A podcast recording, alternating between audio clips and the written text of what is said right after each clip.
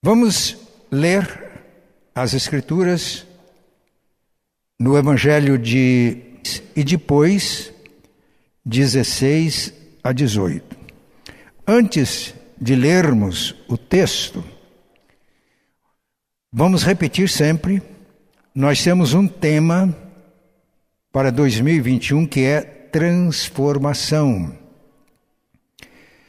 O nosso texto básico é Romanos 12, 2. Não vos conformeis com este mundo, mas transformai-vos pela renovação da vossa mente, para que experimenteis qual seja a boa, perfeita e agradável vontade de Deus. O Sermão do Monte, registrado em Mateus capítulos 5 a 7, traz um resumo dos princípios do reino de Deus. E quando temos as nossas mentes renovadas, ou quando somos transformados pela renovação da nossa mente, nós vivemos a cultura do reino de Deus, isto é, vivemos de acordo com os princípios do reino de Deus e não nos amoldamos aos padrões do mundo. Acontece que, não sendo do mundo, nós estamos no mundo, e o mundo é uma constante tentação para nós, e se não houver vigilância, reflexão, oração constante, ao perigo de nós nos distrairmos e irmos nos amoldando aos padrões mundanos, padrões mundanos, enfraquecendo a nossa vida espiritual, o nosso testemunho no mundo, e aos poucos vamos perdendo a alegria, o poder e aquilo que eu chamo de encanto com o reino de Deus. Então, nós estamos fazendo uma exposição do Sermão do Monte para nos ajudar a refletir até que ponto nós estamos vivendo a cultura do reino de Deus e até que ponto nós estamos nos amoldando aos padrões do mundo. Para um despertamento a fim de que essa transformação pela renovação da mente seja uma experiência constante. Porque o que nós aprendemos na Bíblia é que nós devemos crescer sempre, porque o nosso referencial, o nosso padrão, o nosso modelo é Cristo e devemos crescer até a estatura da plenitude de Cristo. O Sermão do Monte começa com as bem-aventuranças que descreve o caráter do discípulo de Cristo, do Filho de Deus. Ele prossegue mostrando que quando vivemos no mundo, devemos refletir a nossa identidade de filhos de Deus, e sendo filhos de Deus, nós temos o caráter do nosso Pai Celestial e a nossa presença no mundo e a nossa influência no mundo é explicada por Jesus através de duas figuras, duas metáforas. Sal, que tem que estar presente na comida para preservar e dar sabor. Por isso, a missão nossa de filhos de Deus é preservar o mundo da corrupção e não sermos corrompidos pelo mundo. E a outra figura é a luz. Quando a luz brilha, as trevas não prevalecem. Então a nossa função como discípulos de Jesus é de refletir no mundo a luz de Cristo. Eu sou a luz do mundo, quem me segue não andará em trevas, pelo contrário, terá a luz da vida. E quando Jesus se revela através de nós, a luz dele brilha, espanca as trevas, e nós podemos ser uma bênção para o mundo onde nós vivemos. Aprendemos já em mensagens anteriores que vivendo esta justiça moral, ética, que nos faz diferenciados no mundo, a nossa justiça deve exceder em muito a justiça dos escribas e fariseus. Para isso, Jesus mostrou alguns contrastes. Ouvistes o que foi dito, eu, porém, vos digo, mostrando que a tradição criada pelos escribas, vividas pelos fariseus, afastava-se daquilo que é a revelação de Deus, na lei e nos ensinamentos dos profetas. E o que Jesus fez foi dar uma interpretação para que nós fiquemos não apenas com a letra da lei e a letra do ensino dos profetas, mas possamos viver o espírito da lei e o espírito de tudo aquilo que as Escrituras nos ensinam. Agora, a partir do capítulo 6, ele vai mostrar mais algumas facetas importantes de como vivemos os princípios e os valores do reino de Deus. E então vamos para a leitura do texto. Mateus capítulo 5, perdão, Mateus capítulo 6, versículos 1 a 6 e depois 16 a 18. Mateus, capítulo 6, 1 a 6 e 16 a 18. Guardai-vos de exercer a vossa justiça diante dos homens, com fim de serdes vistos por eles. Doutra sorte, não tereis galardão junto de vosso Pai Celeste. Quando, pois, deres esmola, não toques trombeta diante de ti, como fazem os hipócritas nas sinagogas e nas ruas, para serem glorificados pelos homens. Em verdade vos digo que eles já receberam a recompensa. Tu, porém, ao dares a esmola, ignore a tua mão esquerda o que faz a tua mão direita, para que a tua esmola fique em secreto, e teu pai que vê em secreto te recompensará. Agora 16 a 18.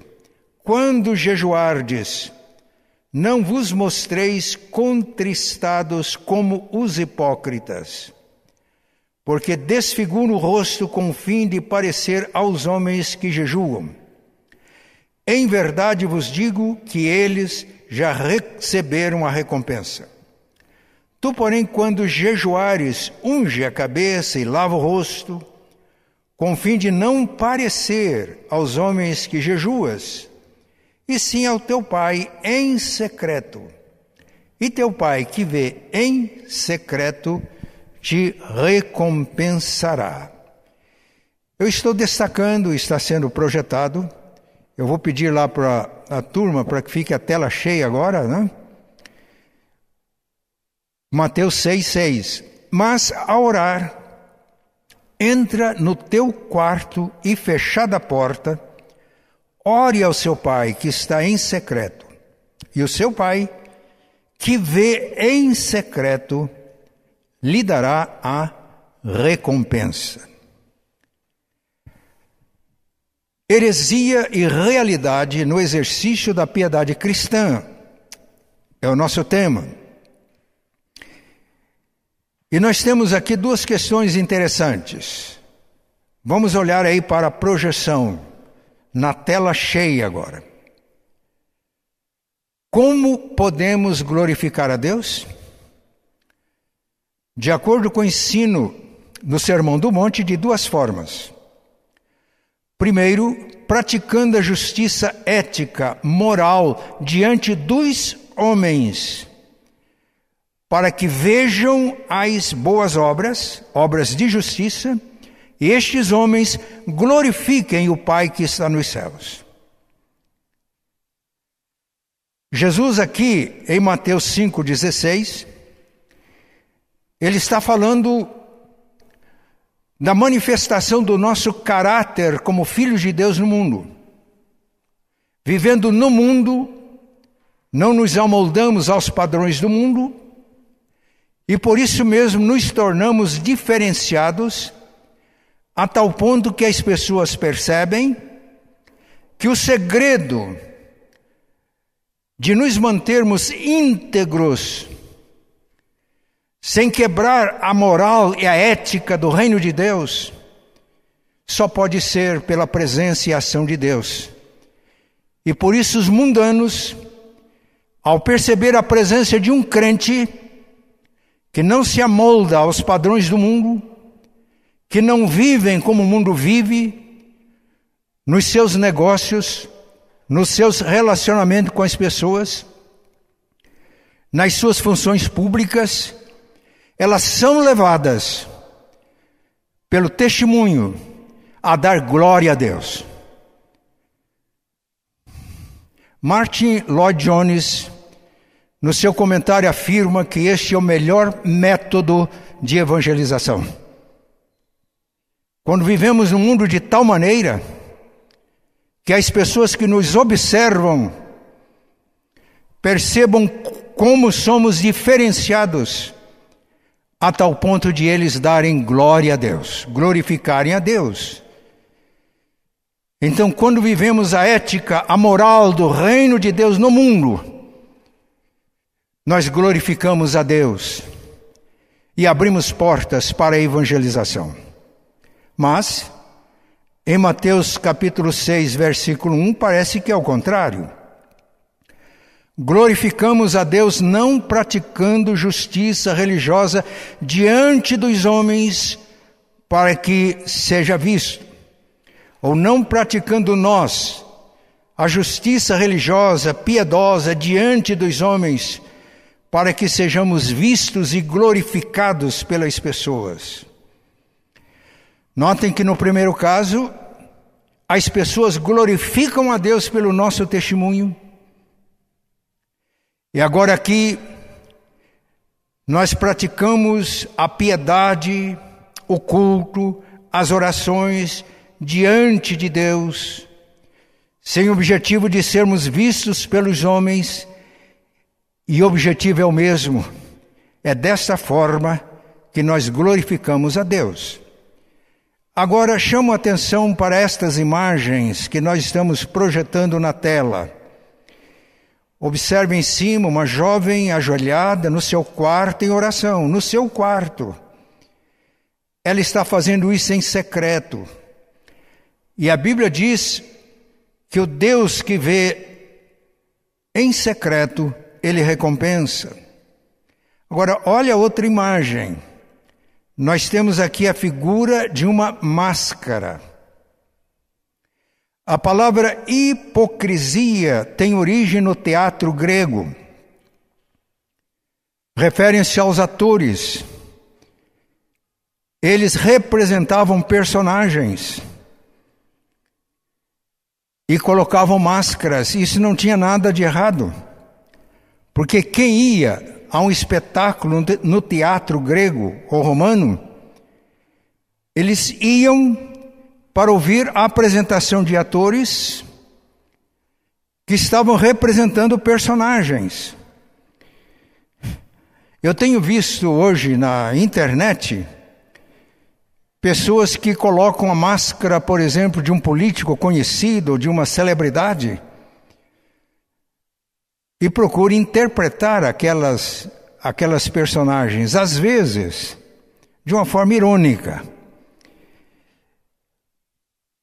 Foi Jerônimo que viveu no século IV, ele nasceu em meados do século IV e morreu no século V, um teólogo da igreja, um historiador. Foi ele que pela primeira vez aplicou este conceito da máscara que esconde uma realidade para o exercício da piedade cristã. Quando temos, não temos uma vida piedosa e de santidade diante de Deus, mas colocamos uma máscara de santidade, de piedade, para enganar as pessoas e para receber o louvor das pessoas. A partir daí, a palavra hipócrita, que tem essa origem, passou a representar pessoa fingida, dissimulada, que aparenta ser uma coisa que ela não é. E a lição que Jesus deixa aqui é o seguinte: quando nós vivemos a ética e a moral do Reino de Deus, nós expressamos esta realidade diante dos homens para que eles glorifiquem a Deus. Mas nós só podemos ser em público aquilo que nós somos no secreto. Quando eu estou sozinho, no meu quarto, me defronto comigo mesmo, quando eu estou diante das pessoas ou quando eu estou sozinho ou estou num grupo de pessoas que têm as mesmas tendências que eu tenho, a gente vai conhecer quem somos. Porque se você está no grupo de, umas, de pessoas ímpias, que contam piadas imorais, que revelam a podridão do seu interior e você compactua, é esta a sua realidade. Então, aquilo que nós mostramos em público é aquilo que nós somos no segredo, no secreto, no recesso da minha consciência, no recesso do meu quarto com as portas fechadas, aquilo que eu sou diante de Deus. Este é o ensino de Jesus. E ele exemplifica aqui dando três exemplos. Primeiro, é o exemplo da esmola. O que é a esmola cristã? E Jesus deixa claro que Deus vê e recompensa a esmola, a ajuda, o auxílio que nós damos ao próximo. E quando temos o coração realmente amoroso e justo, quando esta obra externa que praticamos, ela brota do nosso coração e é um ato de justiça. Olha o que ele diz: quando, pois, deres esmola, não toques trombeta diante de ti, como fazem os hipócritas nas sinagogas e nas ruas, ele está se referindo aqui pessoas que pertenciam ao povo de Deus. Nas sinagogas era como a nossa igreja hoje, nas ruas, para serem glorificados pelos homens. Eles levavam as ofertas para um lugar determinado e diziam que tocavam trombeta para despertar as pessoas para dar e aqueles que precisavam para ir receber. No entanto, o objetivo é tornar aquilo público, para que aqueles que entregavam as suas ofertas para atender necessidades de pessoas, para que esta ação fosse vista e eles fossem glorificados diante dos homens. Tu, porém, ao dares a esmola, Ignore a tua mão esquerda o que faz a tua direita, para que a tua esmola fique em secreto e teu pai que vem em secreto te recompensará. Há um fato interessante. A palavra que traduzida por esmola, ela tem a mesma raiz da palavra justiça. Por isso Jesus começa o capítulo dizendo: Guardai-vos de exercer a vossa justiça diante dos homens. O que está aqui, a esmola aqui no texto, é tudo aquilo que fazemos para socorrer e ajudar irmãos, o próximo, em momentos de necessidade. Meus irmãos, quando a esmola dá, é dada para que eu seja notado, visto, reconhecido, é o tipo de coisa que ao invés de abençoar o próximo, humilha. Porque se eu dou qualquer contribuição, porque sou superior, eu tenho recursos, eu tenho boa posição, eu estou me promovendo às custas da miséria de outras pessoas. Isso é simplesmente iniquidade, impiedade diante de Deus. Como é que a gente pode então fazer isso? Eu vou dar um exemplo. Eu vi o testemunho de um professor de uma universidade famosa. Por uma série de circunstâncias, ele passou uma fase muito difícil na vida dele. E no momento ele teve falta de coisas básicas. Ele era membro de uma igreja. E um casal de membros daquela igreja estava orando. E Deus colocou na mente deles o nome daquele irmão em Cristo para que orassem por ele. E quando estava orando pelo irmão, Deus deixou claro para eles que aquele irmão precisava de uma cesta básica. Eles, depois da oração, conversaram, oraram outra vez, pedindo que Deus confirmasse. E era aquilo mesmo. Eles disseram: Mas se vamos levar essa cesta básica para o professor Fulano, um homem conhecido, eu o conheci muito, o que ele vai pensar? Oraram outra vez e ficou forte. Eles então prepararam uma cesta básica caprichada. Ligaram para o irmão em Cristo, aquele professor conhecido, eminente. Bateram a porta. Quando ele abriu, eles disseram: Nós oramos e Deus nos mandou trazer esta cesta básica. Eu não sei, mas irmão, nós estamos oferecendo como irmãos em Cristo Lágrimas desceram dos olhos daquele irmão. Disser de fato, eu passei por uma série de circunstâncias e neste momento nós estamos sendo falta de coisas básicas aqui em casa e nós oramos para que Deus nos abrisse uma porta para suprir as necessidades sem fazer dívida, a situação está complicada. Então, foi Deus que mandou vocês aqui. E meus irmãos, aquele gesto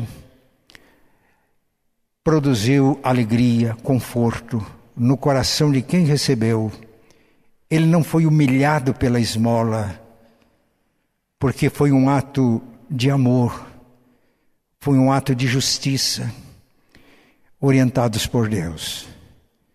Eu poderia multiplicar aqui exemplos de como nós podemos dar esmola sem ser um ato público, orientados por Deus, pelo Espírito Santo de tal maneira que a gente supre necessidades reais, não humilha quem recebe, pelo contrário, promove, e Deus é glorificado e ninguém fica sabendo. Eu não vou contar detalhes, mas eu deixei o pastorado de uma igreja que me dava excelentes condições, fui para uma igreja porque havia necessidade, as condições foram muito diferentes, e chegou um momento e que eu tive aquela experiência. Estava chegando no fim do dinheiro e sobrando mês. Os irmãos entenderam? E por princípio eu não costumava fazer vale na tesouraria da igreja. Viver com, vivia com aquilo que Deus me dava através da igreja.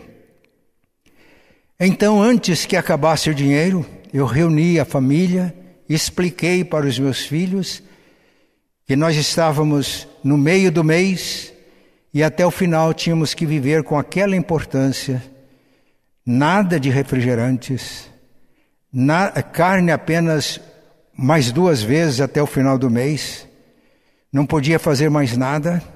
Oramos, eu fui para o correio, eu tinha a chave da caixa do correio, antes passei no banco, eu queria certificar se era aquilo mesmo o saldo para que eu vivesse com aquilo até o final do mês.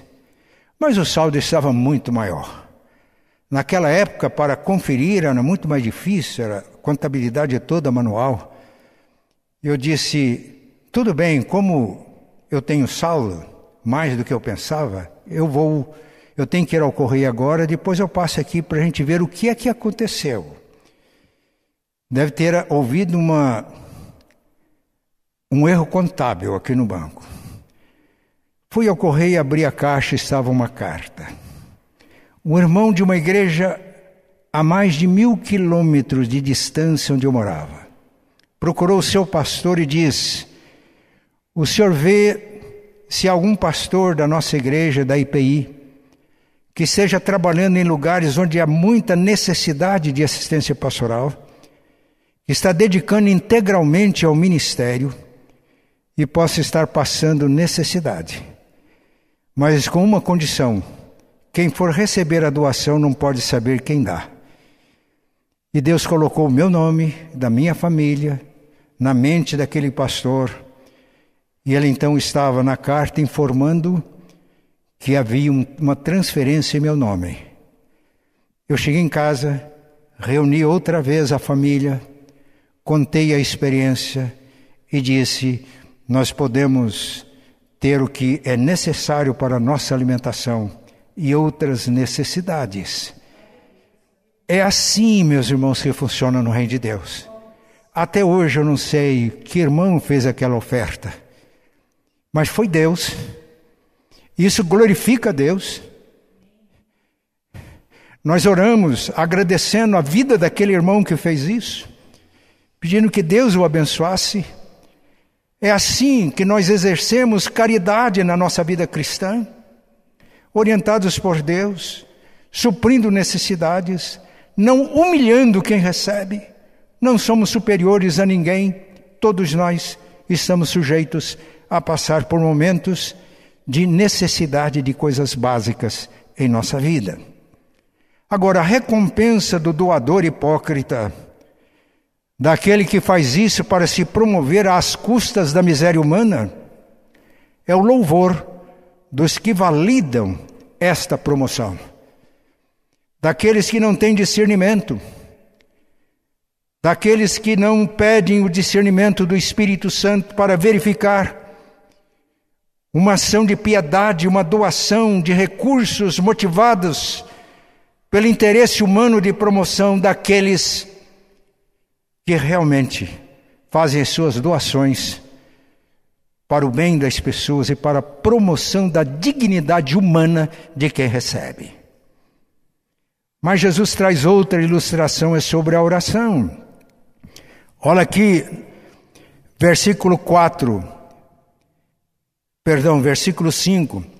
E quando orardes, não sereis como os hipócritas, porque gostam de orar em pé nas sinagogas e nos cantos das praças para serem vistos os homens. Em verdade vos digo que eles já receberam a recompensa.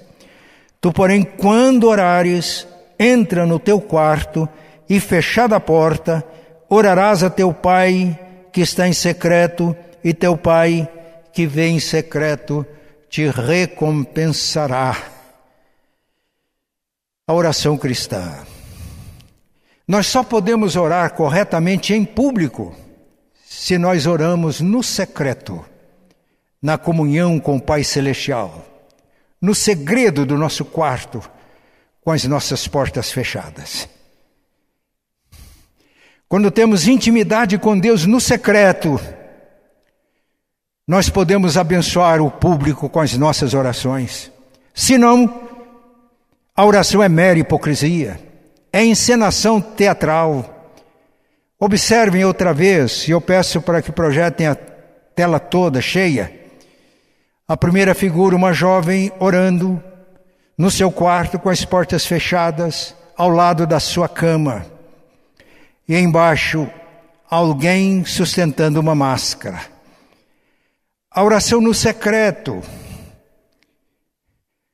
é quando nós adoramos a Deus no altar da adoração, no segredo do nosso coração sem outro auditório senão o próprio Deus, que nos vê em secreto e vê quem somos no secreto. Quando lemos Isaías capítulo 6, nós temos uma experiência de alguém que se viu sozinho diante de Deus. Ele dá o momento histórico no ano que morreu o rei Uzias, eu vi o Senhor. Essa é uma experiência pessoal. É uma experiência no secreto, no segredo. Eu vi o Senhor assentado num alto e sublime trono. E ele e seres celestiais diziam: Santo, Santo, Santo é o Senhor. Toda a terra está cheia da sua glória. E nesse momento que ele vê a Deus no secreto, ele toma consciência também de quem ele era. E ele afirma: ai de mim, eu sou um homem de lábios impuros, eu sou um pecador, em mim mesmo eu sou miserável, eu sou cego, nu, ele se desnuda diante de Deus. Eu habito no meio de um povo de impuros lábios, e ele habitava no meio do povo de Deus. E quando ele se viu a sós diante de Deus e teve consciência de quem ele era diante de Deus e assumiu, não ocultou a realidade atrás de uma máscara religiosa. Neste momento, o pecado dele foi perdoado, ele foi purificado da injustiça ele ouviu a voz de a voz de Deus que dizia: A quem enviarei e quem há de ir por nós? Ele diz: Eis-me aqui, envia-me a mim. Nós só podemos exercer funções religiosas públicas quando nós nos encontramos com Deus no secreto do nosso coração e resolvemos a nossa situação de pecado e miséria diante de Deus. Quando experimentamos o poder, o perdão que nos é dado porque Jesus morreu por mim, por causa do meu pecado e da minha miséria, para que perdoado eu fosse purificado da injustiça e assim me habilitasse para exercer agora uma função no público, diante dos homens. E nós sabemos quem foi o profeta Isaías. Deus vê no secreto e recompensa. Mas a recompensa do religioso hipócrita, que esconde a terrível realidade espiritual através de máscaras de religião, é o louvor daqueles que aplaudem os autores no palco da encenação piedosa teatral. Um dia o, Rocha me convidou para dar uma rápida palavra à turma do louvor. Eu me lembro que eu disse o seguinte: tanto o pastor quanto a turma que trabalha no louvor tem uma tentação terrível. É de o púlpito aqui ser um palco para performances de pregação, espetáculo de pregação. E as pessoas começam a dizer: que pregação bonita, linda. Quando isso aqui deve ser o altar de um adorador, que nem sempre elogia o perdão, mas que diante da pregação reconhece a sua miséria, se arrepende, é perdoado, purificado e se coloca nas mãos de Deus para servi-lo. O altar e o palco. O altar é quem exerce de uma maneira correta a piedade cristã no secreto, que é aprovado por Deus no quarto com as portas fechadas. O altar é daqueles que encenam, daqueles que fingem, daquilo que é atrás, daqueles que é atrás de uma máscara oculta a terrível realidade espiritual em que vivem, para que pareçam santos e sejam louvados pelas pessoas. Meus irmãos, quando lemos a Bíblia, nem sempre aqueles que adoram a Deus no altar, no altar da adoração, são aqueles que são aplaudidos. Pelo contrário, foram os escribas, fariseus e autoridades religiosas de Israel que condenaram Jesus. Porque a vida de Jesus, os seus ensinos, a sua vida revelava a hipocrisia daqueles homens que tentaram eliminar Jesus, para que eles não se sentissem condenados ao fogo do inferno. Isso só agravou a situação deles. religiosos hipócritas são conservados e proliferam muitas vezes porque têm o aplauso daqueles que não querem que a sua realidade seja revelada. E por isso aplaudem líderes, pregadores, hipócritas e matam, desprezam aqueles que falam em nome de Deus. Por uma razão muito simples. A pregação do Evangelho, da palavra de Deus, revela a situação das pessoas que, não querendo que a realidade venha à tona, fique sempre escondida através de máscaras, procuram se livrar daqueles que têm, vive com autenticidade, com integridade e com verdade diante de Deus. Mas o último exemplo é do jejum. Vamos ver Mateus 6, 16 a 18. Quando jejuardes, aqui Jesus não está dizendo que o jejum está errado, nem que a esmola está errada, nem que a oração está errada. O que está errado é a encenação teatral, hipócrita, a realidade que se oculta atrás das máscaras.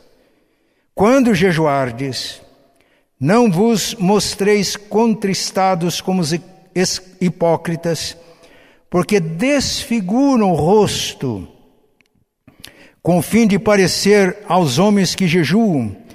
Em verdade vos digo que eles já receberam a recompensa. Tu, porém, quando jejuares, unge a cabeça e lava o rosto, com fim de não parecer aos homens que jejuas, e sim a teu pai em secreto, e teu pai que vem em secreto te recompensará. Nós temos na Bíblia experiências tanto de jejum e oração individual como pública. Houve um momento que líderes reconheceram a miséria em que estavam vivendo. Por exemplo, Neemias. Ele estava no Império Persa e tinha uma posição pessoal privilegiada. Ele era um exilado judeu, mas ele alcançou a confiança do rei e era copeiro do rei. Inteira confiança do rei, e ele tinha uma posição, mas ele amava o seu povo. Ele era crente. Ele estava bem, mas o seu povo não estava. Meus irmãos, se eu sou, se eu faço parte do povo de Deus, e se a situação do povo de Deus não está bem, eu também não estou bem. O pecado do meu povo é o meu pecado. A alegria do meu povo é a minha alegria. O princípio da vida cristã é de encarnação. Jesus estava muito bem no céu adorado pelos serafins, pelos seres celestiais. E ele veio à terra, não porque aqui é melhor do que o céu, ele veio por amor, assumiu a natureza humana, tornou-se um servo, e a tradução lá em Efésios capítulo 5, perdão, 2, a partir do versículo 5 é: ele se tornou escravo. Escravo é quem não tem uma causa, é a causa do Senhor. Que não tem um projeto, o projeto é o do Senhor. E o projeto do Pai para Jesus era a morte de cruz. E foi por causa do pecado que ele foi até a morte de cruz. Se somos discípulos de Jesus, nós temos a mesma atitude de Cristo. A situação do mundo é em pecado e miséria. Se a corrupção adentrou a nossa igreja, eu vivo na mesma experiência de Cristo. Eu não tomo decisões por conveniência, eu tomo decisões por princípio, decisões por obediência. E o plano de Deus para Jesus é que ele fosse obediente até a morte vergonhosa de cruz. E quando ele obedece e vai até a morte de cruz, Deus o exalta, ele é ressuscitado e glorificado à direita do Pai. Esse é o nosso caminho. Então, há momentos que não apenas na nossa vida pessoal, consciente da nossa miséria, das nossas necessidades, jejuamos e oramos, mas às vezes, como igreja, também jejuamos e oramos. Neemias, então, ele começou a jejuar e orar. E a oração que Neemias fez não foi dizendo eles pecaram, eles erraram, os nossos antepassados. Os irmãos leiam Neemias capítulo 1. Nós pecamos, nós nos afastamos de ti.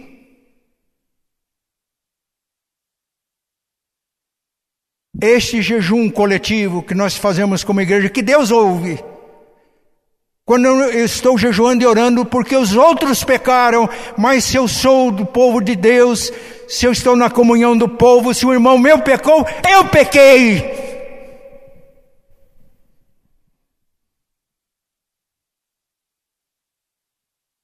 Não tem que julgar os outros.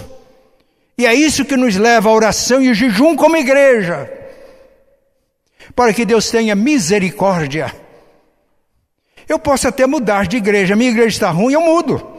Aliás, quando a gente lê a Bíblia, a gente percebe que a igreja militante, aquela igreja que está lutando no mundo, a igreja triunfante, que é composta de todos aqueles que no passado, no presente e no futuro, porque para Deus tudo é presente, mas a igreja flutuante. A igreja flutuante é daqueles que vão daqui para lá, não assume compromisso em lugar nenhum. Se a oferta lá está melhor, eu vou para lá, para cá. Meus irmãos, a situação da igreja evangélica no Brasil é terrível. A corrupção adentrou a igreja. E quando eu falo igreja evangélica, eu não me excluo, eu sou evangélico. O problema dos evangélicos no Brasil e no mundo hoje é o meu problema, porque eu professo o evangelho de Cristo. Estamos vivendo momentos de terrível apostasia. E a palavra apostasia significa afastamento de Deus. E afastamento de Deus nem sempre significa afastamento da igreja. Significa que a gente está na igreja, a gente faz grandes reuniões. Hoje nós temos no Brasil grandes celebrações, templos cheios, música, música e música coreografia gospel, encenações. Mas a igreja evangélica brasileira está terrivelmente corrompida. Precisamos de oração e jejum pela igreja evangélica brasileira. Eu digo isso com toda a convicção, eu já contei experiência aqui para os irmãos, vou apenas repetir. Eu fui ministrar para líderes, pastores e líderes evangélicos numa cidade, não vou dizer o nome. Fui levado ao hotel e o irmão que me levou ao hotel diz: O pastor está fazendo um trabalho aqui na cidade. Quando ele sair, nós acertamos a conta. O gerente olhou para ele e falou: Infelizmente, meu senhor, não dá. Eu falei, mas por quê? Eu sou pastor da igreja tal. Ele falou: Pois é. Mas o hotel resolveu não abrir crédito para evangélicos nesta cidade. Ele quis saber por quê. Uma igreja desta cidade, ela, ela foi muito ética, era, uma, era a gerente, não disse a igreja, fez um grande evento aqui na cidade, fechou o hotel. E nós acreditamos, porque era evangélico para acertar depois. Até hoje não recebemos e já perdemos a, a esperança de receber. Meus irmãos, eu fiquei profundamente envergonhado porque ela sabia que eu era evangélico. E pelo fato de eu estar ministrando para pastores e líderes evangélicos numa cidade, eu não tive crédito, não tivemos crédito no hotel. Contei a experiência de outro pastor, amigo muito chegado a mim, que não conseguiu comprar prestações numa capital de um dos estados do Brasil, porque também aquela loja tinha fechado crédito para pastores evangélicos. Meus irmãos, eu estou relatando fatos, não estou acusando ninguém, mas eu choro por dentro.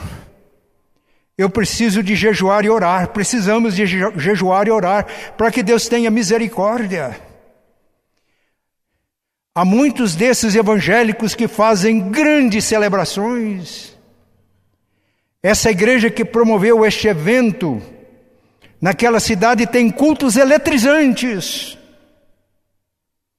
com música muito boa, e no culto expressões de glória a Deus, aleluia, aleluia, pura hipocrisia.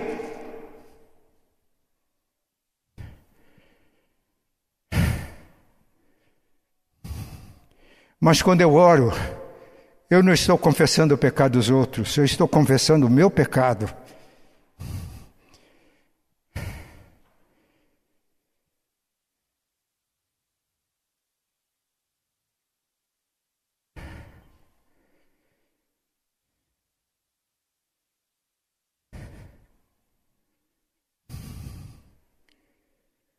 A recompensa dos que jejuam na aparência é o louvor dos que aplaudem, os que têm a forma de piedade, mas sem conteúdo.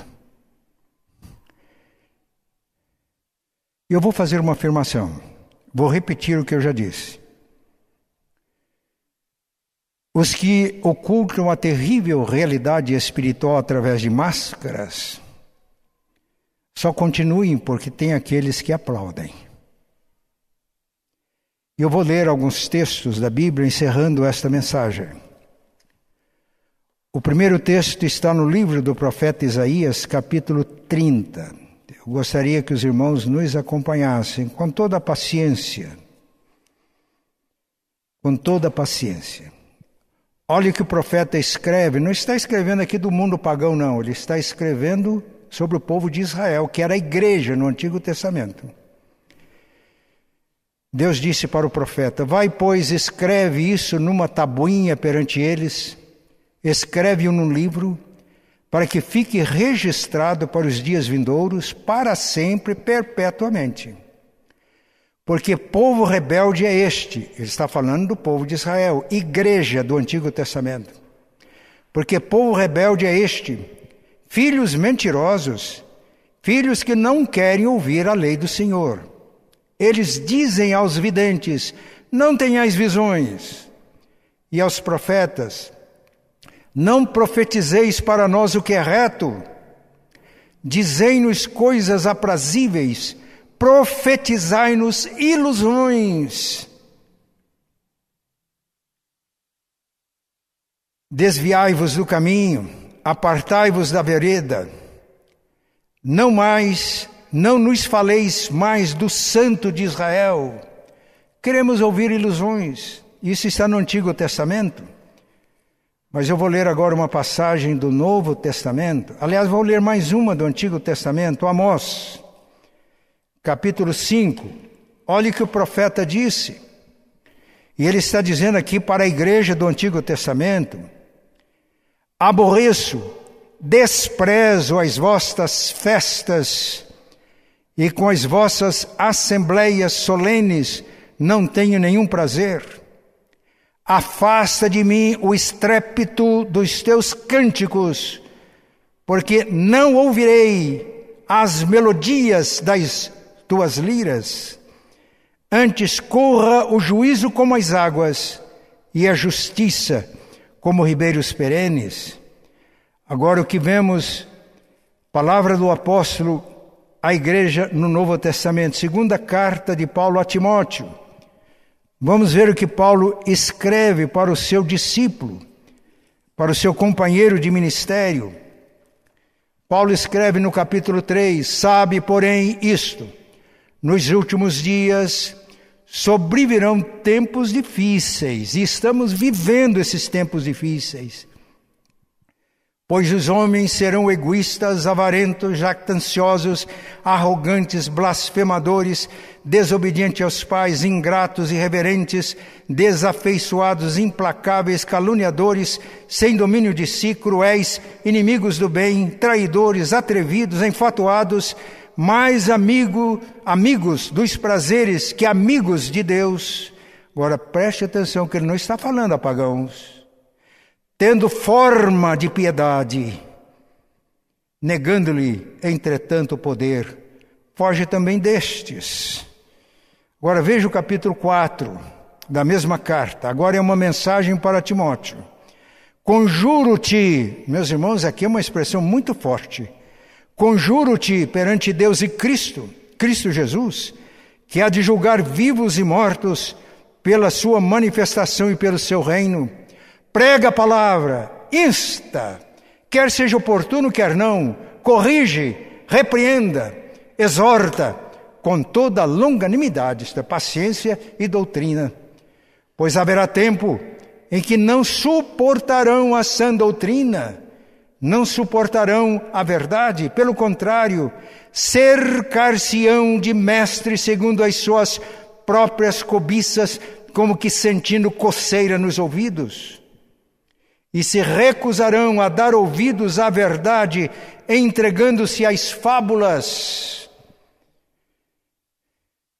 Não suportam a pregação da verdade, da sã doutrina. Querem mestres segundo as suas próprias cobiças. Aqui está falando de igreja, de pessoas que professam o nome de Cristo. Olha a exortação de Paulo para ele, Timóteo. Tu, porém, sê sobre em todas as coisas. Suporta as aflições. Muitas vezes, para não sermos servos de homens, para agradar homens, temos que suportar aflições. Faz o trabalho de um evangelista, cumpre cabalmente o teu ministério. Estas palavras são para nós hoje, não apenas para Timóteo.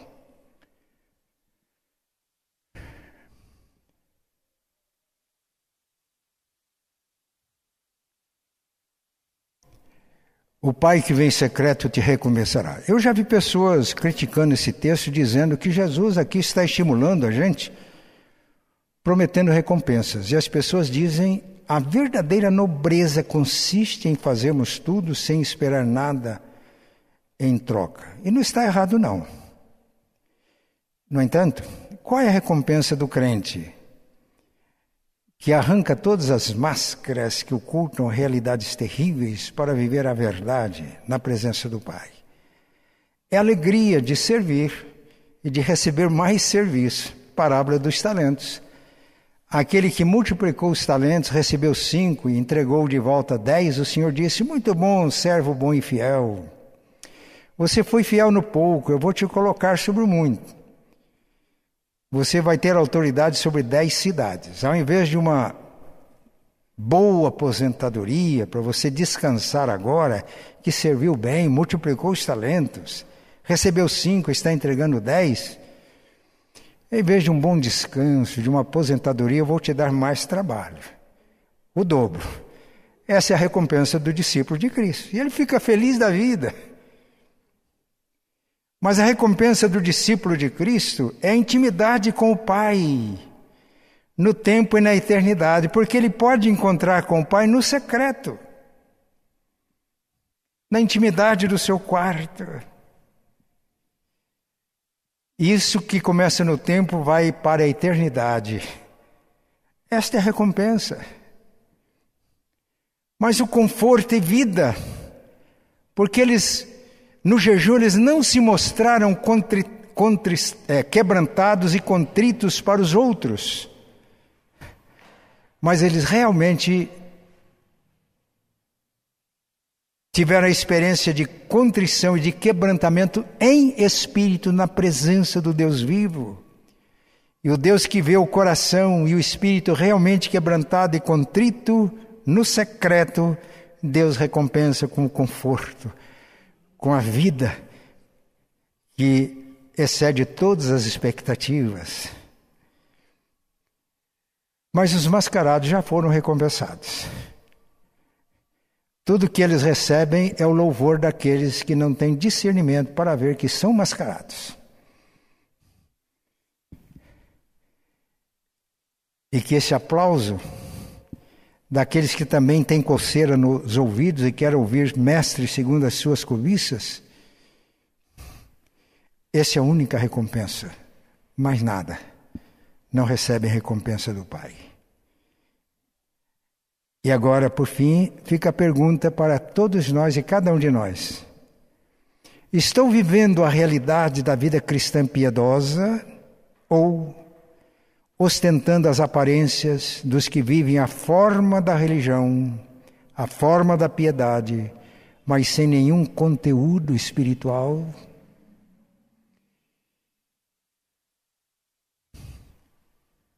Por mais que possamos perceber quanto de realidade temos vivido, mas sempre nós podemos crescer. E por isso que todas as nossas formas de piedade, a maneira como a gente ora, culto, música, sejam apenas formas para vivermos e transmitirmos o conteúdo espiritual que é a presença do Deus vive em nós e a vida de Cristo que nós comunicamos nos nossos relacionamentos com as pessoas, no nosso testemunho público, levando pagãos a darem glórias a Deus. Porque aquilo que somos no público é o reflexo, é a consequência daquilo que nós somos no privado, no secreto, no recesso da nossa consciência, do nosso quarto com as portas fechadas. Que Deus nos ajude. Pai, o Senhor conhece cada um de nós. Pedimos que o Espírito Santo possa usar esta mensagem para que sejamos transformados pela renovação da nossa mente. E que seja a tua palavra renovar as nossas mentes. Toma-nos em teus braços, orienta e dirige os nossos passos que onde abundou o pecado possa superabundar a tua graça, para que haja uma transformação na vida de cada um de nós. E assim, ó Pai, a tua igreja seja transformada e possamos, ó Pai, cumprir com eficiência a missão que tens para nós em Curitiba, no Paraná, no Brasil e no mundo. Oramos agradecidos em nome e por amor de Cristo. Amém e a graça de nosso Senhor e Salvador Jesus, o amor de Deus Pai, a comunhão e as ternas consolações do Espírito Santo estejam com todos vós, irmãos, e com todo o povo de Deus, hoje e sempre. Amém.